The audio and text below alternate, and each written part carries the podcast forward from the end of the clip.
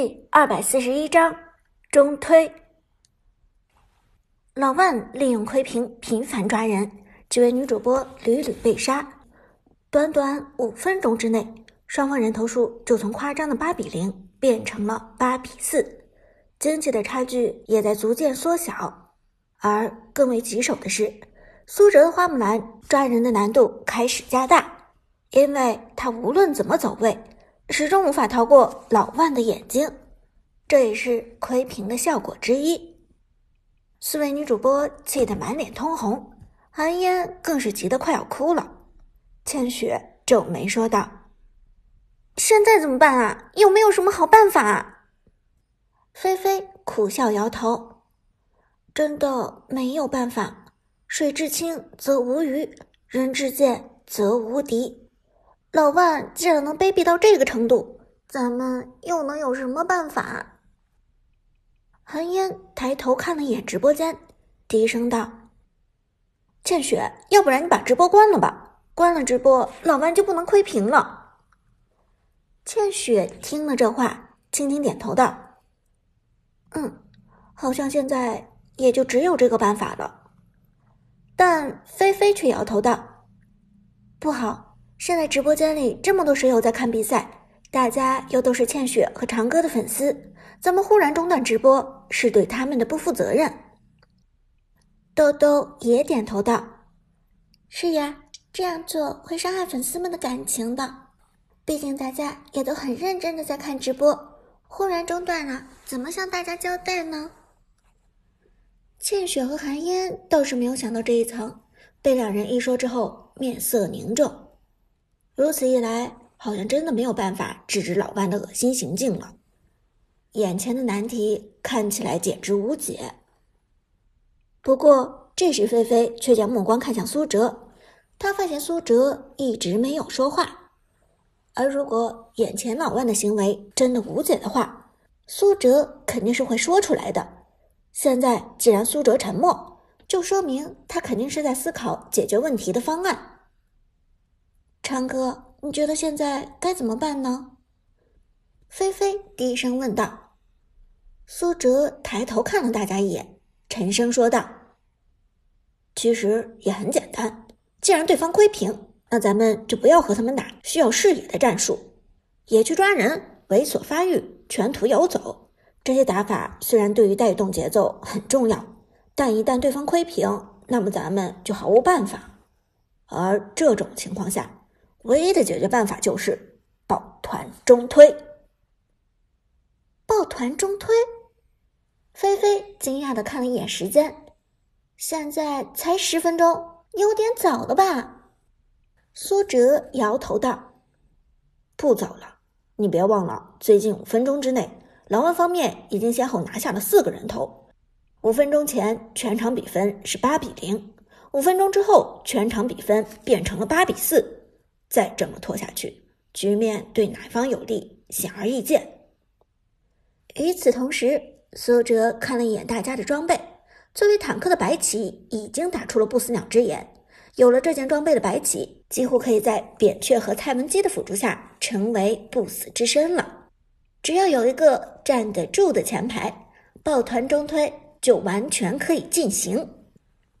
从战术上来讲，前期抱团中推最大的危险是防御塔，因为在前期英雄等级装备没有成型的阶段，防御塔的持续伤害对队伍的影响极大。一旦被对方拖住时间，或者控制在防御塔的范围之内，那么强推的一方将会有团灭的风险。因此，前期中推一个扛得住伤害的前排很重要。既然无法避免在防御塔下打团。那么总得有一个人站出来扛塔，毕竟队友需要保护，兵线也需要保护。只有最低级的中推才会选择让兵线去扛塔。高端局人人都知道，兵线在推塔过程中甚至比英雄还要重要。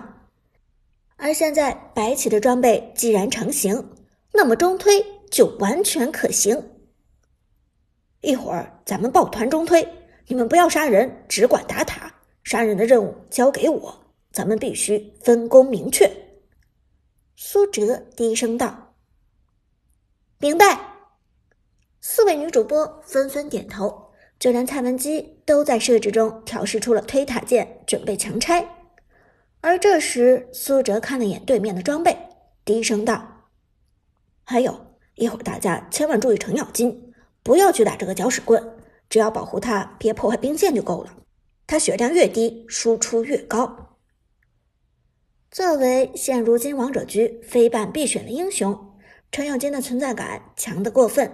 虽然传言说下版本王者荣耀会集中针对战士和坦克，下调战士、坦克类英雄的护甲，但至少到目前为止，程咬金的能力都让人恐惧。程咬金的核心装备是红莲斗篷和不死鸟之眼，红莲斗篷增加带线能力。不死鸟之眼则让老程可以丝血状态下不停浪，走边路做线霸，团战在近处就去参加，远处就不去。有兵线清兵线，没兵线跑到对面野区反两个野，只要对方稍不留神，轻轻松松带穿一路。对方如果够疏忽的话，直接带穿水晶也不是不可能。而一旦有人来抓，立即开大招回血逃命，大招状态下移动速度增加百分之三十，一技能能穿墙，召唤师技能带治疗，又可以增加百分之十五的移动速度。这样的流氓绝不会被抓死，除非对面肯动用三个人以上来包抄。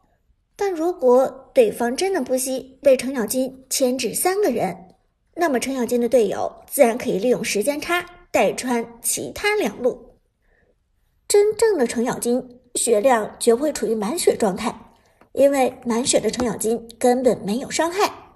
会玩的程咬金血量始终保持在百分之五十以下，程咬金的前半截血槽只是个摆设而已。半血的程咬金清兵快，推打快，而且还能给敌人一种错觉，以为他状态不好。但一旦有人赶过来，程咬金立即站撸，血量快要见底的时候，直接开大硬扛，让敌人眼看着你要死，但就是杀不死你，同时却被程咬金低血量的爆炸伤害直接反杀。哪怕敌人的炮火再猛，直接扔一个召唤师技能治疗，瞬间回血，可以起到出其不意的效果。不过程咬金却并不是没有对手。他在峡谷中仍然存在天敌，貂蝉就不用说了，减速鞋貂蝉带着蓝 buff 轻松追死程咬金。月下无限连的露娜也是一个没硬控的肉，在露娜面前都是活靶子。另外就是打出制裁之刃的哪吒，制裁之刃的效果与哪吒的被动可以完美叠加，可以让程咬金几乎回不上血。碰见这三个人。就够老程喝一壶的。现在苏哲方面马上就要中推，对面阵容中最让苏哲担心的不是老万，而是职业玩家大手的程咬金。程咬金在这个时间内已经打出了红莲斗篷和不死鸟之眼，这样的程咬金很难对付。但就算困难，也必须要迎难而上。时间拖了久了，对苏哲方面的情况。更不利，于是苏哲一马当先，带着四名女主播浩浩荡荡朝着中路进发。与此同时，老万也通过倩雪的直播间看到了对面的行动，抱团中推，对面要抱团中推了。短暂的惊讶之后，老万又想明白了苏哲的计算。对付窥屏最好的办法就是正面冲突，并着中路团战的时候，窥屏毫无作用。